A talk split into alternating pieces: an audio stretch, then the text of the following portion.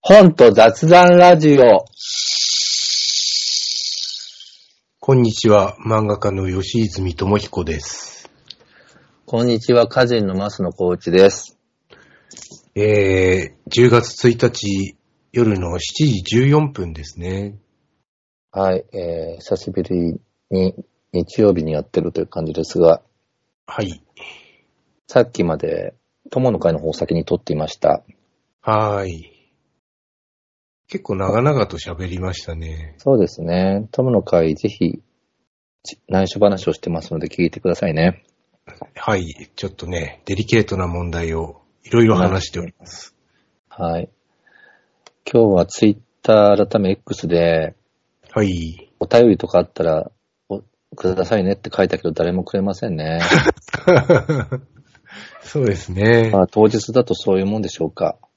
そうですね。なんかあのー全然チェックしてなかったんですけど、コメントとかあるのかなえーっと、本と雑談ラジオの、えーっと、ブログに。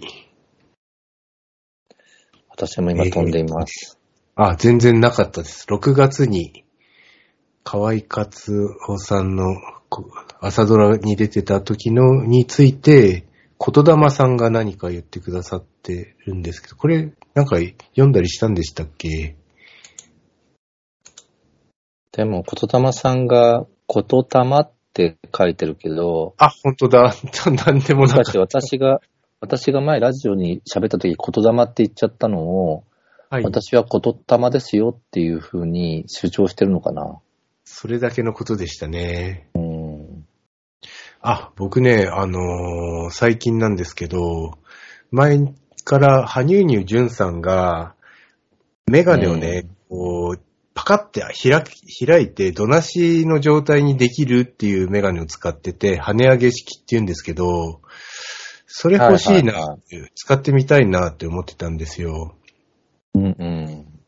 で、それがね、ゾフで1万3000円ぐらいで売ってたので、うん、ちょっとこれはもうずっと気にしてるから、ぜひこの機会に買おう。それというのも、メガネのね、ネジが壊れて、何回も付け直してるうちにネジがなくなって、あの、針金でぐるって巻いて、補修して使ってたら、やっぱね、メガネを、目立つのをそんなみっともない使い方してるのは良くないって妻に言われて、新しいメガネを買うことになったんですよ。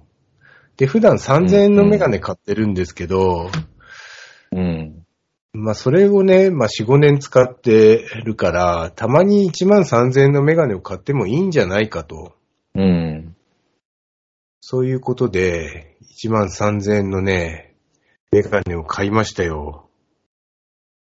うん。どうですかそしたら、そしたらね、こう、パカって開ければいいのに、今までの癖で、ついパって取っちゃったり、うん。もう近くのものを見るときに、僕はメガネの度があると、ぼやけて見えないんですよ。うん。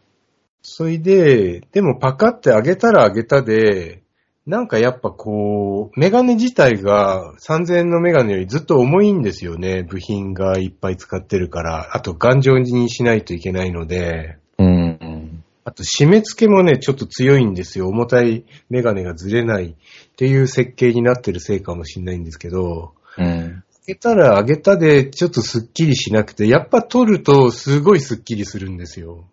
うん。うん。うん。だから、まあもうちょっと慣れが必要だなって思いました。そうか。遠近療養メガネとかは検討しました遠近療養はね、わかんないですね。僕ね、あの、近視なんですよ。だから普通の老眼って近く見えないじゃないですか。こうやってなんか手うん手で思いっきり遠ざけて焦点が合うみたいな仕草をするじゃないですか。うん。僕は顔から10センチとか15センチぐらいは、20センチぐらいかなはすごくよく見えるんですよ。なるほどね。遠近療養はね、試してないんですけど、多分、合わないような気がします。うん。もう僕は、まあ僕も禁止で普通のメガネかけてるんですけど、ええ。手元の iPhone とか見るときはメガネかけるというと見えないから、ええ。メガネを外しちゃうんですね。同じですね。そうするとメガネを置き忘れてますね。ああ、まあ置き忘れることはないですね。なぜかというと、外すともうすごく見えないから、遠くを見た瞬間に、うん。あ、は、かけてないってわかりますよ。そうか、なんかさ、昨日も僕、iPhone をね、はい。一昨日の、一昨日の深夜に、コンビニで、セルフレジで買い物したんですよ。え夜中の3時ぐらいに。えええで、普通のレジだったらさ、iPhone を忘れたらすぐ言ってくれるじゃない。はおい客。さん、iPhone 忘れてますよって言われるじゃない。ええでもセルフレジだったから、レジのところに iPhone を置き忘れちゃったのね。うんうんうん。それで家に着いてから iPhone がないと思ったんだけど、はい。絶対部屋の中にはあるんだろうと勘違いしてて、おー。で、朝になればどうせアラームをセットしてるから鳴ってくれて気づくだろうと思ったから、ええ寝ちゃったのね。はい。朝になっても鳴らないの、えアラーえムが。寝坊するじゃないですか。で、さすがにこれはどっかになくした可能性を考えるべきだけど、ええいや、コンビニで買い物できたからなーってまず思ったわけ。はいはいはいコはンビい。ニで、その、電子マネーで買い物した覚えがあったから、ええそんなのに iPhone なくすなんて絶対おかしい。そのコンビニからうちまで3分だしとか思ってさ、ええ自転車のカゴに置き忘れてないかとか、うんいろんな可能性を考えて探し回ったんだけど、うん。やっと本当に翌朝のタイタンの学校に行く時間になって、うん。ローソンのセルフレジだったそういえばって気づいたの。おー。それで慌てて行ったら、なんかバイトの人に行ったらあって、おー、よかったですね。で、指紋認証で僕だとすぐ分かったから、すぐ返してくれたんだけど、おー、指紋認証でよかったですね。でも今まで僕 iPhone なくした時帰ってきますよって言われたけど、帰ってこなかったこともあるから、うん。悪意のある人が持ってっちゃってたらもうダメだったし、うん。あとスマホケースの隙間に僕いつもお札を隠してあるのね。おー。とっさの時にお札がないと困る時があって、僕も1000円入れてますよ。うん。で、それをもし見られてたら取られてたかもしれないなとかさ。えモラルのない人もいるし、今まで人生で財布や携帯よく落とすんだけど、えはい。あんまり落とせない人たちは日本はすぐ帰ってくると思ってるでしょえ僕みたいにたくさん落とした人は半分は帰ってくるけど半分は帰ってこないとわかるわけ。ええあ 本当に今回も、ああ、もうスマホないと何もかもできないなと思いながら、ええでいつもスマホケースに紐をつけてその紐を首にかけてるから、ええめったになくさないんだけど、ええなくすときに限ってスマホの紐を外しちゃってたりするんだよね。ああ、なんか、ちょっと煩わしいから外しちゃうんだけど。えで、あとさ、スマホの場所がわかるような仕組みを僕使ってて、えええあの、なくし物した時にスマホで探せるサービスがあるじゃないはい。タグみたいなものつけて。そうですね。それを全部財布とかに入れてるから、逆に財布の中に入ってるタグを押すとスマホの場所がわかるのね。おー。ところが、それやってみたんだけど、電池切れだったみたいで、あらあら。で、もう慌てて今電池取り替えたとこなんだよね。おー。え、タグに電池が必要なんですかそうあタグまあってね電池ないとダメか。そうなんか、ボタン電池が入ってるの。では、あ。その、サイズは500円玉ぐらいの大きさなんだけど、それをはいこう財布とか、なくしちゃう困るものに入れとくのね。うー。そうんするとどっかで、どっかで置き忘れた時に、スマホで探すと位置がわかるようになってるのよ。うん。で、大体、あ、まあ、その書店に忘れたなとか、さっきの店に置き忘れたとかがわかるわけ。うん。で、逆もあって、その、財布の中に入ってる500円玉サイズのタグを押すと、うん。スマホが鳴るようになってるから、えー、だから普通は見つかるんだよ、それで。なるほどで。もその時に限って電池が全部切れてて、うん。一向にスマホが鳴らなくて、ああ。っていう感じだったんだよね。まあ見つかってよかったけどね。あとね、僕ね、腕時計もね、あの、見当たんなくなって、新しく買ったんですよ。ちょっとマラソンで使うガーミンっていう GPS が入ってるうん。腕時計で、僕ね、黒はもう買わないんですよ。極力色のある製品だけを買うことにして、うん。というのも黒がもう見えないんですよ、目が。しあの、なんかね、視力の問題かどうかわかんないんですけど、うん。老眼の一種かわかんないんですけどね、なんか黒が、黒いところに黒いものが乗っかってるともう北極で見えないんですよ。うんうん。若い時は見えてたんですよ。うんうんで、今回もね、前のはオレンジ色だったからすごい見えてよかったんですけど、うん。う今ん。回はね、白を買ったんですよ。うん。白いバンドと縁で、黒い文字盤で、ところがね、これもね、白いテーブルに置くと見えないくって、すごい困ってるんですよ。しょっちゅうなくしてるんですよ。それ、ストレスでしょう、すごく。そう、だからね、でもね、そのね、ガーミンのスマホと連携して同期するシステムがあるから、ないときはスマホのそうんうんのアプリを開いて同期って押すと、近くにあれば同期が始まるから、それでわかるんですよ。はいはいはいはいはい。で、それでね、じゃあどっかにある、白いとこだとかっつって、それで、そしたらね、テーブルのね、ど真ん前に、目の前にあったりして、もうすごいショックを受けましたよ。うーん。本当だよね。もう、物忘れの激しさは、命に変わるレベルだよ。 本当ですね。うーん。かなり自衛してるんだよ、その、忘れ物タグも使ってるし、ええスマホだって紐つけててかっこ悪いけど、いつも首に下げてるしさ、はい。なのに忘れちゃったりなくしたりしちゃうんだよね。嫌ですね。なくし癖がついてるから、本当は持ってるのになくしたと思い込んで探したりしちゃうの。はあ。この間も、あの、お笑い短歌リーグっていうイベントに出し出させてもらって、ええ打ち上げ中に携帯がないと気づいて、おう本当は椅子の下に落ちてたんだけど、はいはいはい。もう大騒ぎして、イベント会場まで取りに行ったらもう鍵が詰まっててとかさ、辛い。で、大騒ぎして戻ってきたらあったんだよね。ああ、騒ぐ必要がなかった。そう、それでもう芸人の南部さんっていう人とかにいろいろ手伝ってもらったりしたんだけど、きっと呆れてたと思うよ。この人なんだ、こんな物忘れで激しいのかっていう、その人は有能な人だから、ああ。うん。まあでももう年も年だしね、年じゃない時からそうだったからね。ええ嫌ですね。昨日僕そういえば小沢健二さんのイベントを見たのね。おー、よかっ小た沢です健二さんね。が東京大学でこ講義をするっていうすごく面白いイベントだったの。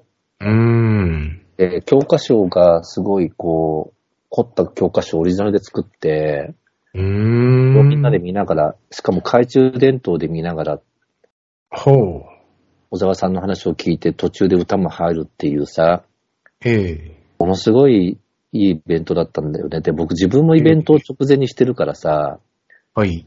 休憩せずに2時間半も喋り続けたりしたイベントだったんだけど、えええー小沢健二さんの方がもう圧倒的にもっと長かったし、へえ。かつ緩むこともなく、悠長で歌も上手ですごく良かったんだけどさ、ああ、エンターテイナーですからしょうがないですよ。同い年なのにとか思って、それでああ僕、その誕生日を記念して傘を作ってもらったのね。ああ、ネットでツ、ツイッターで見ましたよ。うん、短歌がプリントされてるの、好きだったえ雨え、雨だったあの頃の日々、あの頃の日々だった君っていう短歌が、ええプリントされたおしゃれな傘なんだけど、ええ職人さんが一本一本作る関係で、一本税込み2万2千円もするんですよ。むっちゃ時計。それで、まあそのせいで全然売れてないんだけどさ、あ あ、あのーで自分も一本持ってたんだけど、その見本をね。はい。でも僕なくしちゃうなと思って、ええ自分は。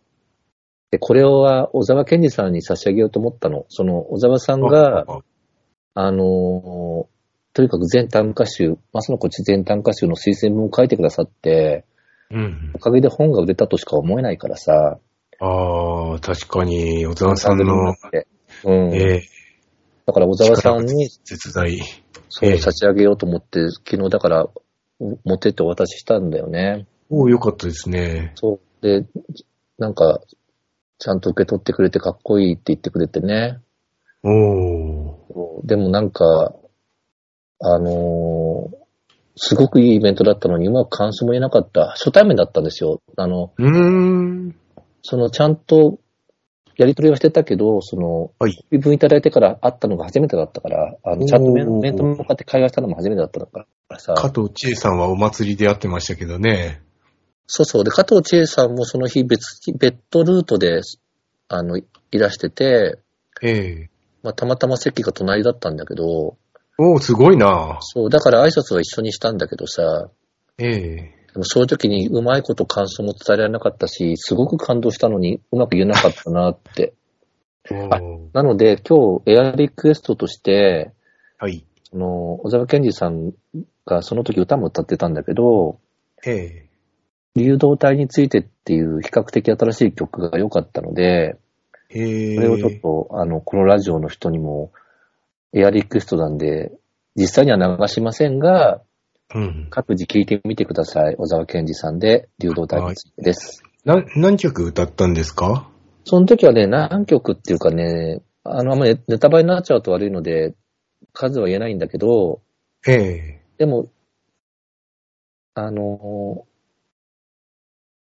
うん、弾き語りをしたの。おお。一曲ではなく、うん。複数の曲を。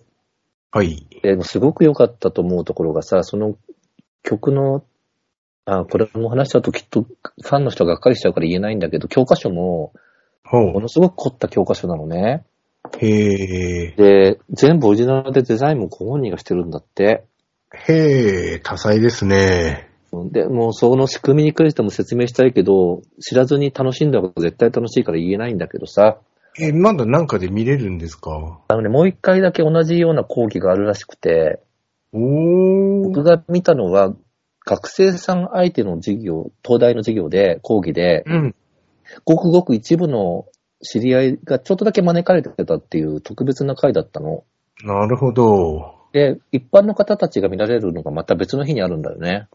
うーん。それが終わったら話せるかな。でもまあ、とにかくね、ああ頭いいってこういうことなんだなって思うぐらい、母校ですもんね、東大が。アイデアとかが、その、そういうことしてもいいんだ、思いつきもしなかったよっていうようなことが随所にあるの。へえ。ええ本当にそういうこと一個一個感動したことを伝えたかったんだけど、へえ。まあ、とにかく並んでるしさ、みんな挨拶したくて。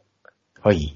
だからほんの一言だけ喋って、はい。ほんの一言だけ本当傘を受け取ってもらってっていう感じだったんだけどさ、へえ。帰り道にもう一緒に行った人たちとか、加藤千恵、加藤千恵さんとかと熱く語ったんだけどさ、はい。いや、本当に、いや、頭いいってこういうことなんだなって、まあ頭いいだけじゃなくて才能があるってこういうことなんだなっていういろんなこと考えちゃった、なんか。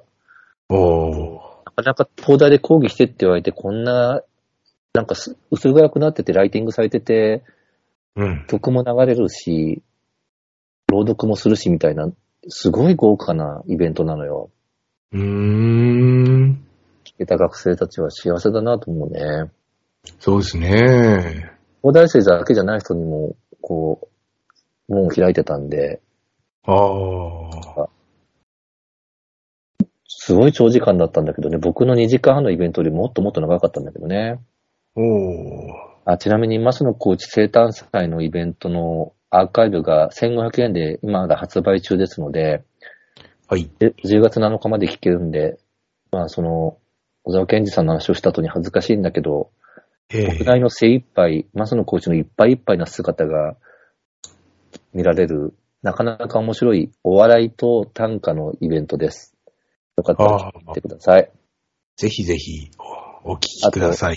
傘に関してはもう販売終わっちゃってるんだけど、はい。デザイナーさんのご好意でまだギリギリ買いに行くとこっそり買えるらしいので、うん。これ聞くのは、まだ先になっちゃうと思うんで、もうその時には終わってるかもしれないけど、まあ、うーん。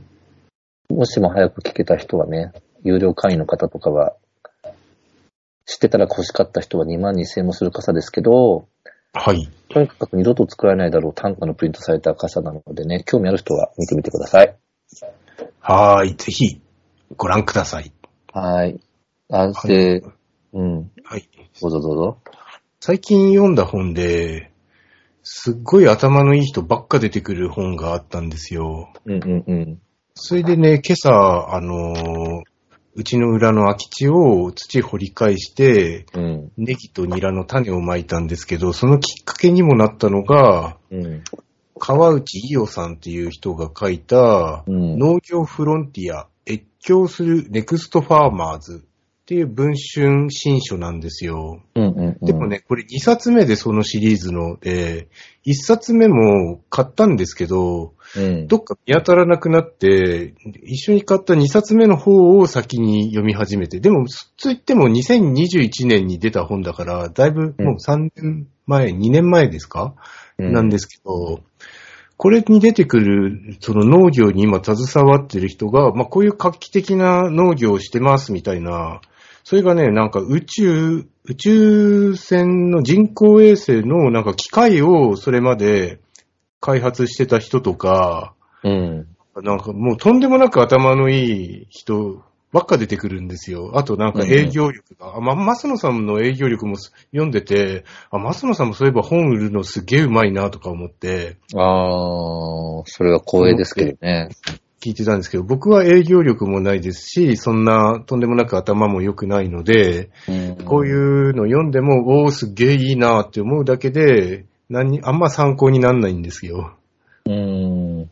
まあでも、あなんだろうね。その、事態を改善していく頭の良さってあるよね。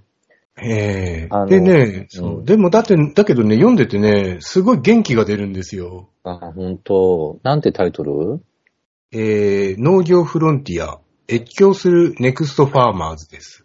うーんそうなんだよね。農業ってさ、その、まず化化学肥料っていうのが発明されたことでかなり飛躍するんだよね。ほう。だからそれまで地球上にこんなにたくさんの人は生きていけないような状況だったのを、農業の革命のおかげで生きていけるようになったっていうのを読んだことがあるんだけど、うんやっうーん。ぱそういう賢い人たちがどうにか世の中をマシにしようとしてくれてるんだよね。はい。うん。小沢健二さんの話もそうだった。みんみんなね、ろくに、あの、JA とかをちょっと通らずに流通の方の仕組み変えたりとか、うん。そんなことばっかしてる。あと、あーまあ、なるほど画期的な商品開発とか、栽培方法とか、うん。開発してるんですよ。なるほどね。そうなんだよね。ななんかさ、僕頭が良くてもさ、うん。なんか東大とか行ってても、なんか、そこば、それ以上のことをしない人ってたまにいてさ、ええなんか、いや、それ、頭いい上で何かししてることが大事なのにと思うことがあるね。ええうん。そう、だからね、なんか社会問題がいろいろあるじゃないですか。うん。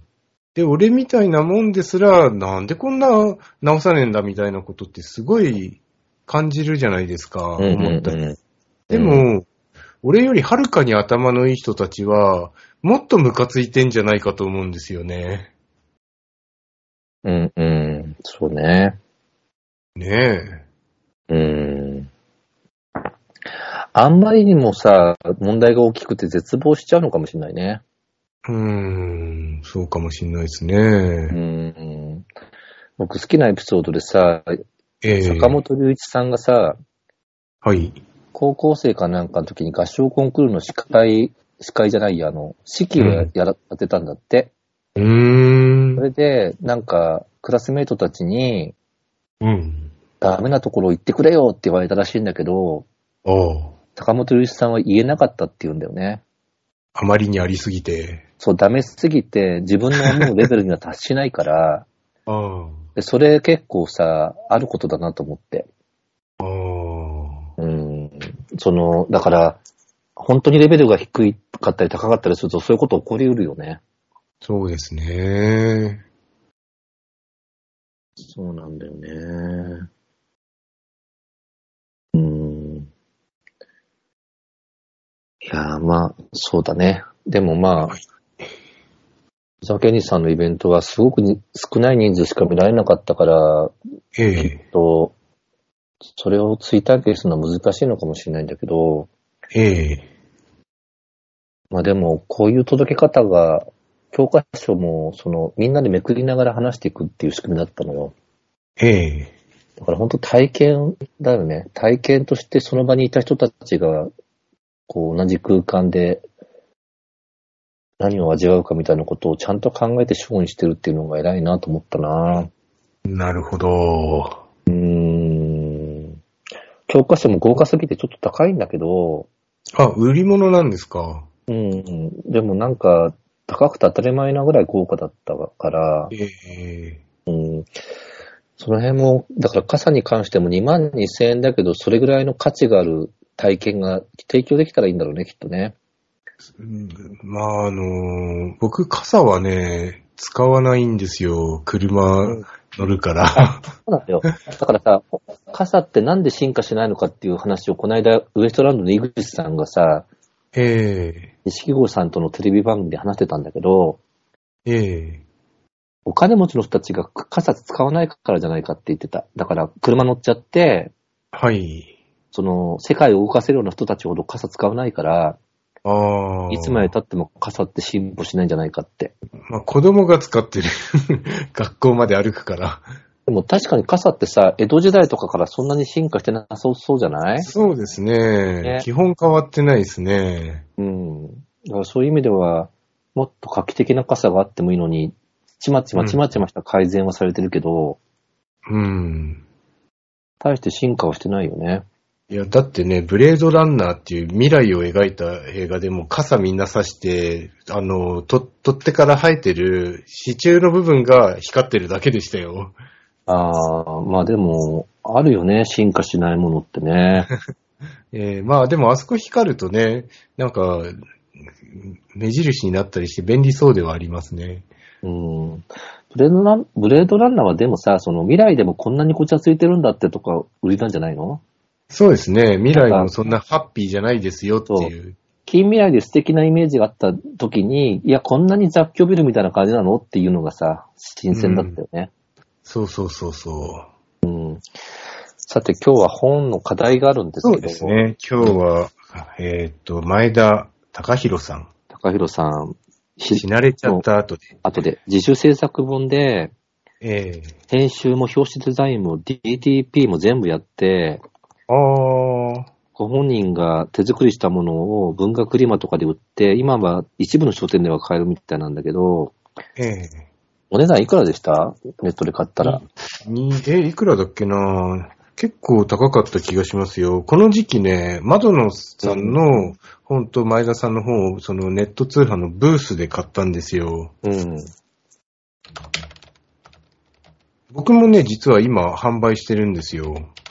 サマーブレイカあーの。サマーブレイカーをね。そう、1100円ですね、文庫本で。そんなに厚くないのに。ちょっと割高っちゃ割高ですね。角か、でもほら、あのー、講談社文芸文庫とかはもっと高いじゃないあ、本当そう、だから今さ、吉泉さんのサマーブレイカーが2000とかもさ、はい。漫画とか考えたら高く見えるかもしれないけど、ええ紙を厚くして2巻に分けたら普通だと思うの。そうですね。で、前田さんの方もこの薄さで1100円っていうのは、はい。僕はこれからスタンダードになっていくと思っているよ。ええそう、そうですね。あの、うん、本今まで安すぎたんだと思う。で、僕の全単価集も、はい。あの、本体だけでも2500円ぐらいするから、ええだから、でも欲しい人は欲しいし、いらない人はいらない本じゃない本なんて。ええええで、前田さんのこの本は僕今年読んだ本で、今んとこベストかもしれない。おー、まあ面白かったですよ。うん。まあ、前も説明したけど、改めて説明すると、ライターで編集者である前田さんが、うん。ご自身の周りに起きた死にまつわるエピソードを書いた本なんだよね。まあ読んでるとね、死が出てこないエピソードもあるんですよ。そう、最後の方の3章は、うん。死は出てこないし、一番最後には、セカチュウっていう方そうがですね。世界の中心で愛を叫ぶっていうのの原作者の方にインタビューしてて、ええそれがまたさ、そんなインタビュー読んだことないから、はい。片山教一さんのインタビューって多分ここにしかないと思うんだよね。えええええで、なんかライター学校かなんかの課題でインタビューしたっていうせことらしいんだけどね。えそうですね。で、その卒業制作で優勝はしなかったらしいんだけど、ええご本人も言ってるけど、どう考えても優勝だよ、このインタビューは。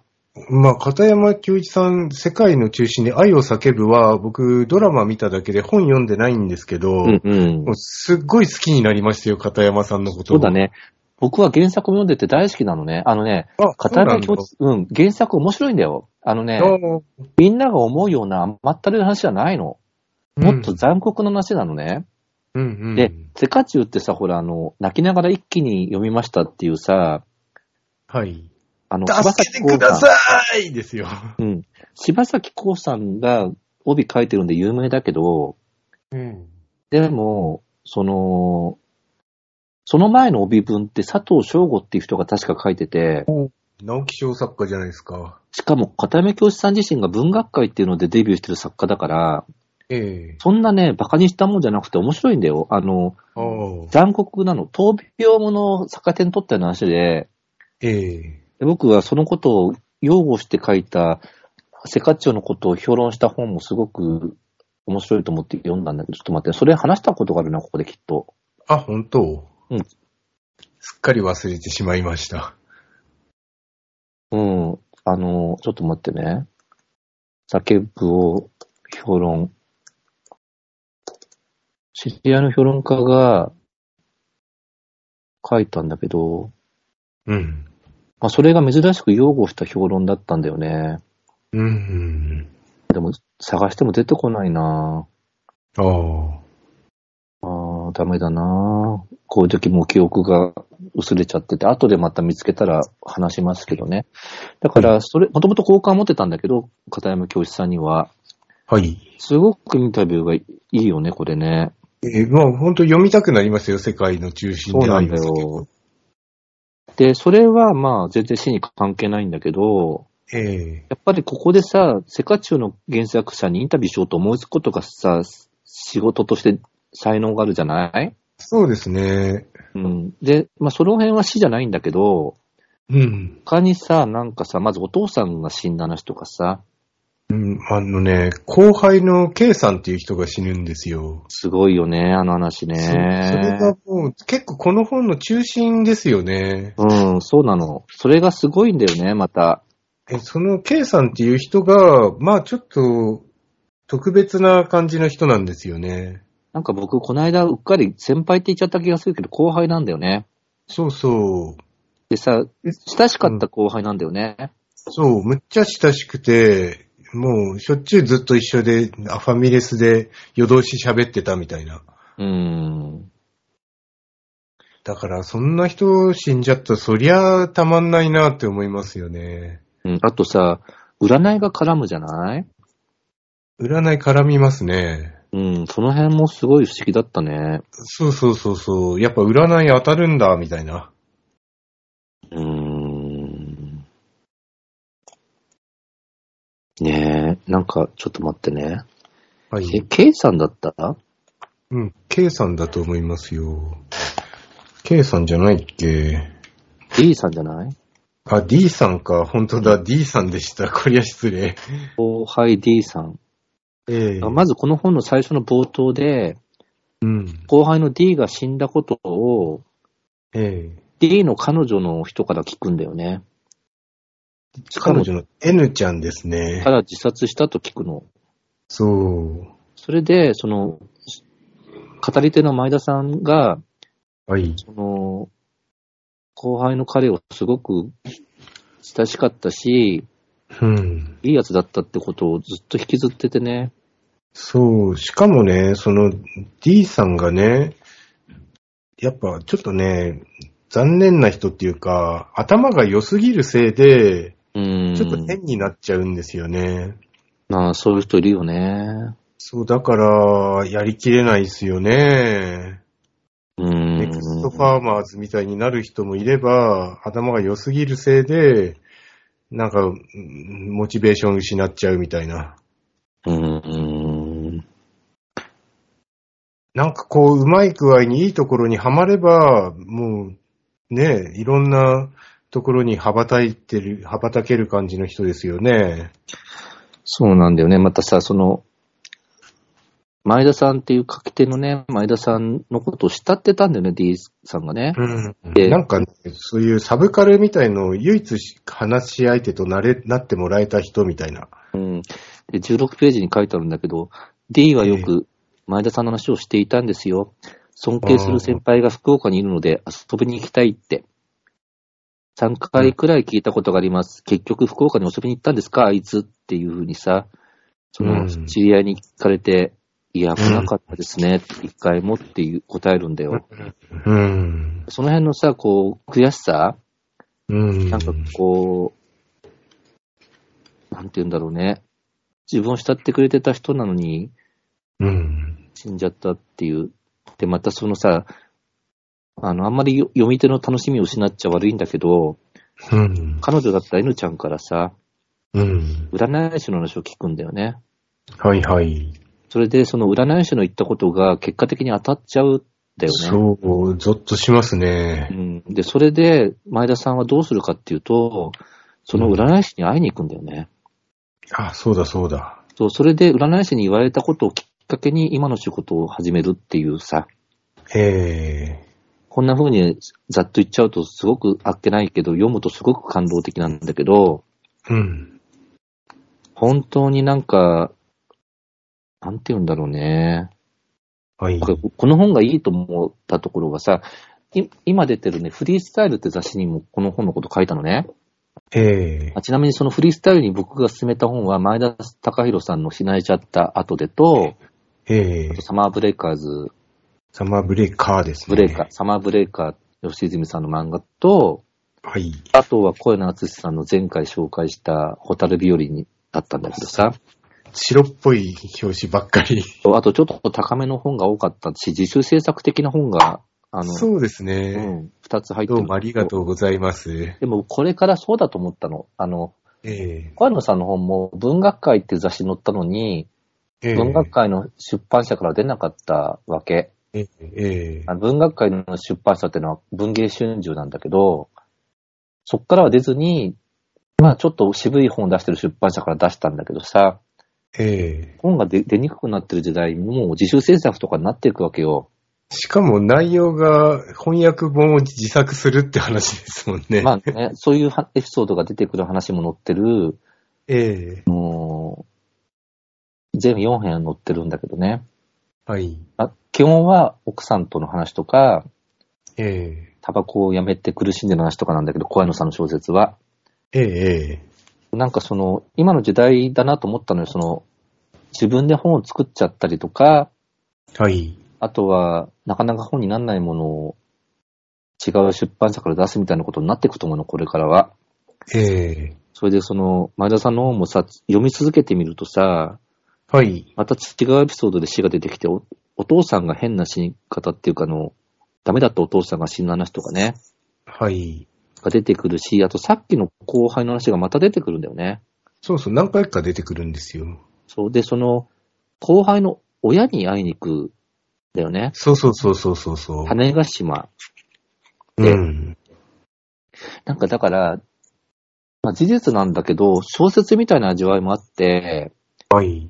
種ヶ島に行った時にさ、その、前田さんがさ、大切なものを忘れちゃうんだよね。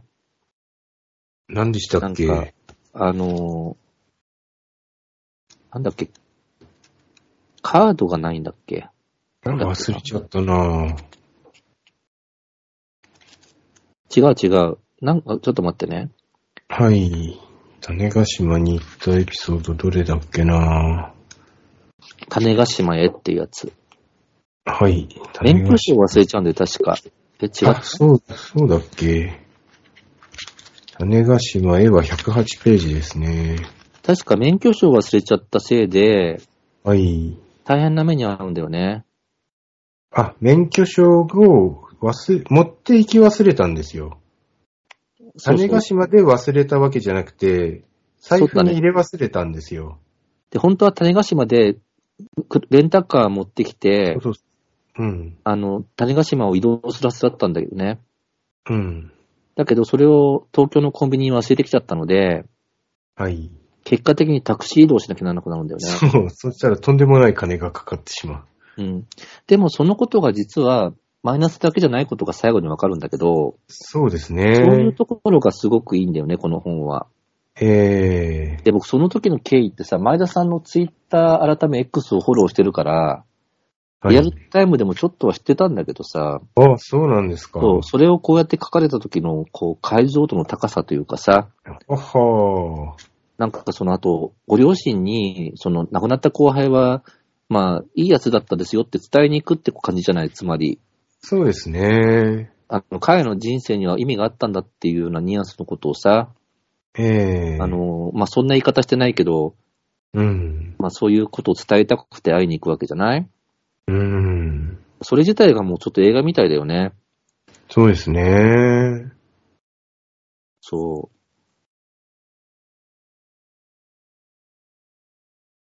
なんかだから、うん前田さんって仕事したこと何度もあって、その、まあはい前も言ったけど、亡くなっちゃった劇作家の、ええあの、中郷のね、はい。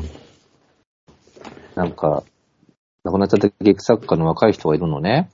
はい。その人との最後の対談を企画してくれた人だったんだよ。おー鎌田くんって言うんだけど、鎌田くんと僕とのええあのえ職務質問対談をさせてもらった時の担当者だったんだけどさ。えええあんまりね、個人的な話をしたことなかったのね。その、僕は書いてるけど、はい。前田さんの個人的な話聞いたことなかったし、お茶したこともないしさ、ええええうんだからそういう意味で、知ってる人だったのに、あ、こんなことを考えてたんだって思って。そうですね。まあ、なかなか、そんな、あのーちょっとね、仕事で関わったくらいの人にここまで話さないですもんうね。ん、そうなんだよね。あ、あとさ、友達、昔の友達がテレビで映ってた話も良くなかっああ、た。あれすっごい良かった。良かった。ちょっとね、それは死が全然出てこない死が出てこないんだよエピソードなんですけど。人生のスポットライトっていう話なんだけど。そうです。ね。そこれう本。当にいいよね。あのーちょっとさ、あのー仲良かったんだけど、避けるようになるところがもう本当切ないですよね。まあ本当にそうだよね。クラスうのわー、あさるって思って。なんか小学校とあかのね、ーうん。なんかあれにそちれょをっとちゃんと包み隠さず書くところが最高ですね。自分が加害者なんだよね。お完う。全にうん。なんかさ、僕前言ったと思うんだけど、爆笑問題の太田さんのエッセイで、うん。一番好きな話が、うん。あのー天下ごめん、天下ごめんの向こう水っていう最初のエッセイ集の第、最初に載ってる話が好きなのね。うん。それも小学生の時の自分が残酷だった話を書いてるんだけどさ、おー。それに近い味わいで、ええ自分が残酷なことをした友人がテレビに映ってるのを偶然見るんだよね。ああ。本当にこれもドラマチックだよね。あの、今年の今のところ1位の映画が、ザ・ホエールっていう映画なんですよ。うんうんうん。それはもう、クジラのように体が太って家から出られない男が主人公なんですよ。うんうんうんで、。その人がオンラインで大学の授業をしてて、それがエッセイの書き方講座なんですよ。うん。で、それでね、もうずっとね、最初から最後まで口を酸っぱくして言い続けるのが、正直に書けってことなんですよ。うんうん。だから、もうつん最近もう文章を読むたんびに、正直かどうかが、その映画見てから気になるんですけど、なるほどね。前田さん極めて正直ですね。そうだね。なかなか嫌だよね。自分の、自分がそういう残酷なことをしたこうとをん。書くうのは。ん。なんか綺麗事で済ませうたい。ん でもまたそのさ、時の友人がすごくテレビで見た時に、本当にと当人の良さが出てたっていうのがいいよね。そう、そうなんですよ。ああ、切ない。いやー、もう、だから、死の本だと思って敬遠してる方は、そうじゃないものもいっぱい書いてあるので、うん。前死半はのね、ことについてもそんなに苦しいような感じはないですよ、読んでて。そうなんだよね。だから、割とさ、あんまり干渉、センチメンタルじゃないんだよ、書き手が。うん。そう。うん。あのーこれ下手に書くとすごく読めないような本になっちゃうと思うのね。あだからすごくその辺の、こう、程がいいというか、お父さんのこともさ、自分の父がこうだったら書けないな。父は58歳で自己死したっていう、で、自己死した父がどんなにダメだったかっていう話が出てくるんだけどさ、あ。ええ。いや、自分の親のことこんな風に書けないかも、僕は。そうですね。うーん。で、お妹さんとかといろいろとお父さんのダメさを語ったりするんだよね。うん。で、またさ、亡くなってる人のことなんだけど、そのことをさ、いろいろ、ああじゃないか、こうじゃないかみたいなことを想像したりとかさ、はい。家族でみんなで亡くなったお父さんの話してると、どんどんダメさがバレてくみたいな。うちのね、母方の祖父が、まあ、死んだんですよ。で、まずね、あのーちょうどその、地震があった年で、311があった年で、えっと、連れ合いである祖母が、うん。地震でめまいがするから行かないっつって、 た出席しなかったんですよ。うんうんうんうん。それで、その後も、そのおじいちゃんの話をみんながするけど、誰一人悲しんでなくて、うん。あ母親はある時、東京に、あの、中学生ぐらいで連れてったら、その時祖父が付き合ってた芸者が一緒にいたとか、 そんなこと話し出してね、うんうんうんうん。面白かったですよ。あるよね。葬式が悲しくない時ってね。えーまあ、うん僕は、僕も自身もそんなに悲しくはなかった。もうそういうお葬式エピソードも書かれてたな、この本に。そうですね。うん。あと、僕がここに残った話いっぱいあったけど、永遠の保留っていうタイトルのさっき文章でね、はい。ツイッターのアカウントをずっと見てて、総合してた人が、あるとこから更新しなくなったと、うん。だから亡くなったのかもしれないし、そうでないかもしれないっていう話なんだけどさ、うんうん。まああるよね、そういうこと。そうですね。うんうんまあ、最近じゃね、あの、中原正也さんがずっと更新しないから、あじゃあ、もしかしたら、みたいな、最近も本読んだんですよ。サクセスのすすめっていう。あ、サクセスの秘密か。うん対談も若い時の2000年ぐらいに出た本を途中まで読んで、読んでなかったので、は頭から読み返してて、したらね、最近家族の方が、リハビリやってますよ、みたいな、うん。中原さんのコメントも載ってて、ああ、よかったー、みたいな。今でもほら、ツイッター改め X とかもさ、亡くなる直前まで書いてたりするからさ、そうですね。ね、これが最後だったんだって思うよね、いつもね。本当ですね。うーん。もう死がとても身近なものになってしまったから、最近不法が多いですしね。ね。そう思うとさ、えー一時期よりは減ってるかな。コロナの時はもうすごかったですもんね。うん、本当だよね。考えちゃうな、でも。なんかこう、こんな風にさ、亡くなった人のことを書く人がいるとさ、はい。その全くその人と縁がなかった自分でも読んで、その人のことを思っちゃうわけじゃない。そうですね。でも会ったこともないけど、D さんのこととか考えちゃうもんね。後輩の D さん。あー。そう、D さんはね、多分ね、すごいパッパッパッパ答えを出す人だ感じがするんですよ。うん何か言われたら、あ、それはこうだよね、みたいな。うん。そうう。いうひ頭の良すぎて、なんかこう、ちょっと立ち止まるべきじゃないかなってところも、パッパッパッパッパって言っちゃうような、そんな印象が僕にはあります。そうだね。なんか考えちゃうな。僕もだって親しかったけど、自分で死んじゃった人もいるしさ。うーん。あと仕事でちょっと接触した人も、後で亡くなってると知ったことがあったりとかさ。ああ。ミクシーのつながりの人なんて2、3人亡くなってるよ。自分で死んだ人が多くて。はあ、そうっすか。うーん。あとは、それこそ、最近だと中郷の鎌田くんとかは、本当に、すっごく好きだったからさ、うーん。うん、なんかもう、あと、あんまりツイートを書かないようにしてるので、僕、あの、ちょっと交流があった程度の人のことをさ、ツイッターで書くのもどうなんだろうと思ってて、X でね。ええ、えでも、鎌田くんのことを書いちゃったもんね。気が済まなくて。こう自分の気持ちが整理つかないんだよ。え、ええだ、からよく人のツイッターでのツイートを見てて、なんか嫌だな、自分は書かないようにしようと思ってたのに、ええ、もうなんか公式発表がある前から書いちゃってたから、はあい。の、名前出さずにだけど、ええ、もうなんかそういうのってもう生きてる側の問題なんだよ。だから前田さんの本も生きてるものとしてこういうふうに書かざるを得ないんだよ、きっと。そうですうね。ーんその辺が生きてることを感じさせるし、この本を読むとさ、あのー読んだ人のが何かしなきゃっていう気持ちにちょっとなるような気がするんだよね。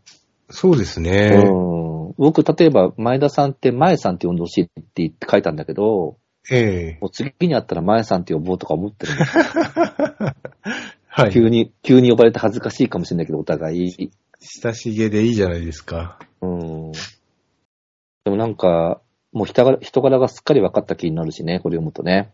ええ、まあ、とても正直な素敵な人だなって思いますよ。うん。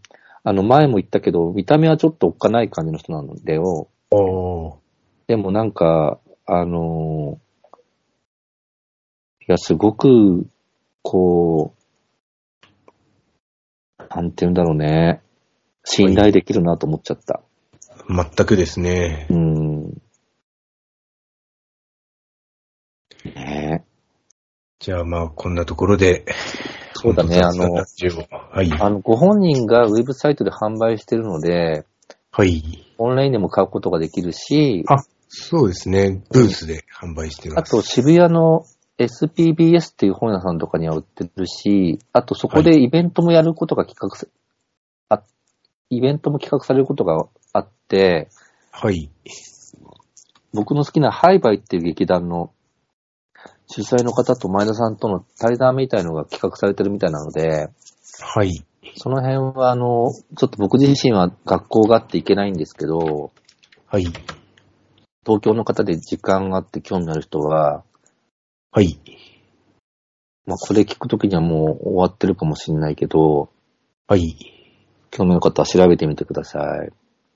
よろしくお願いします。まあ、僕もね、その、前田さんと同じブースっていう通販サイトで、サマーブレーカーという自費本を販売しております。マスの書店でも、実はあ売そっうてでいすただいね。てて、一冊で、もマスの書店はいつ空いてるとかわからないから、あのね、今ね、山根堂さんっていう、山根堂っていう、はいあの、ほ個人本屋さんが、はい。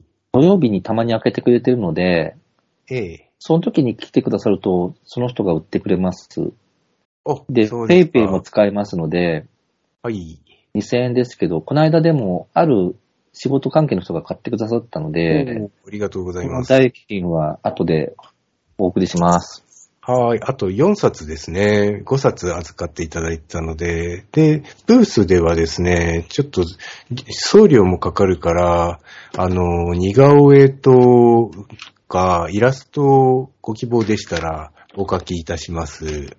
そうか、5冊か、今ここにあるのは3冊だからもう1冊売れたってことなのかしら。ちどうなんだろょっとその辺は山根さんにも聞いてみますが。う。はい。はい。よろしくお願いします。はい。という感じですかね。松野さんの告知は大丈夫ですかえっと、まさあ、っその、き言いいましたっけや、でも、友の会の方だったから改めて言うと、ええ朝の高知生誕祭っていうのをやりまして、もう自分で企画する誕生日イベントは最後にするので、あ、そうなんだ。二度ともう本人が誕生日イベントすることはないと思うんですけど、はい。渋谷のロフトナインではい。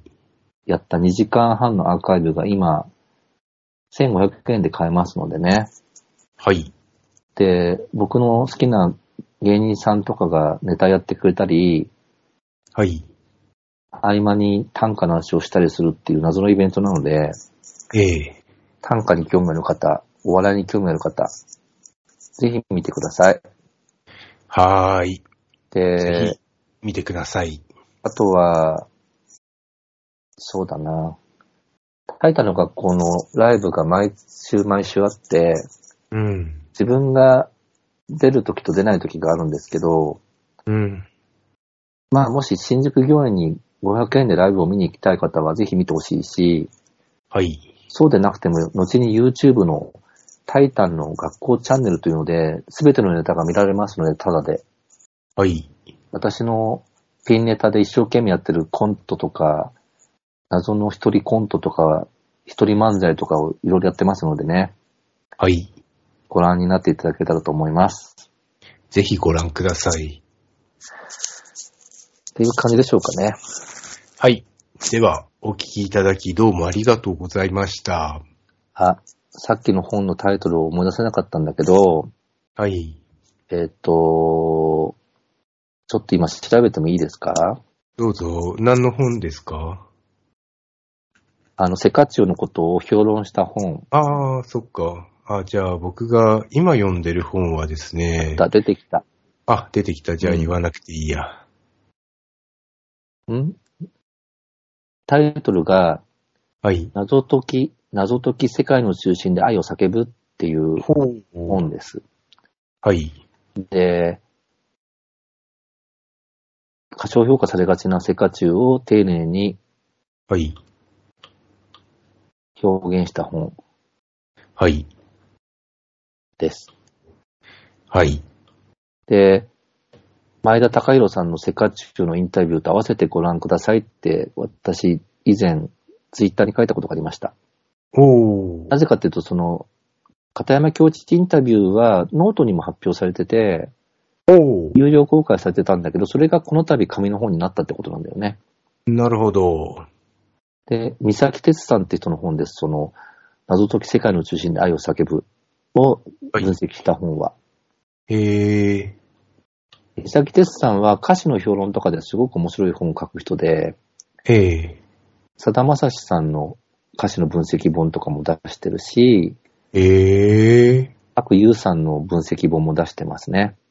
なるほど。よかった、分かって。え、さっき言おうとしてた、よかった本は何ですかあ、今読んでる本です読ねん。でる本。あの、カート・ボネガットのスローターハウス5を読んで、もう終わりの方まで来てるんですけど、まだ途中なんですついよに。。で、タイタンの幼女がちっとも面白くなかったから、はい。どうしたもんかなって思って、でもこ、すごい評判がいいので読み始めたら、うんまあそんなにね、SF として面白いとは感じないんですけど、本当にね、あの、カート・ボネガットが第二次世界大戦でヨーロッパに行くんですよ。そこで、あ、多分、まあ、そう本人がそうだとは語ってないんですけど、本当にね、そんな地獄を味わった人しか描きようがないものが書かれてるから、うんうんすごいなって思って、こんなの体験した人なんだっていう感じで圧倒されながら今も読んでます。で、そういうのを踏まえて、タイタンの幼女読んだらちょっと変わってる感じがするから、うん読み返さなきゃなって今思ってるとこなんですよ。まあでも SF ってそうなんですよね。そのまま書けないことをええ SF というものにこう、託して描いてるんですよ。そうそうそう。だから直接的だと、もう本当、本当ただ地獄絵図みたいなのを、うん。まあ、濁す意味でそうしてるのかもしれないですし、そう、そうやらないと描けないっていうのがあるんじゃないですかね。なんか、合わなかった本、著者の本をちゃんと次も読むってすごいですね、吉住さんは。いえいえ、いや、やっぱこう、なぜ評判がいいかっていうのが気になるじゃないですか。ああ、すごいですよ。僕はもう合わないなと思ったら、ちょっと手に取るのをためらう方ですね。ええまあ、今回もね、ずずーっと前に買って、ずーっと放置してたんですけど、うんど。うしようかなって思って。手に取ってみました。そうか、そうか。わかりました。じゃあ、はい。はい、今日もお聞きくださってありがとうございました。ありがとうございました。ではまた、さようなら。はい、さようなら。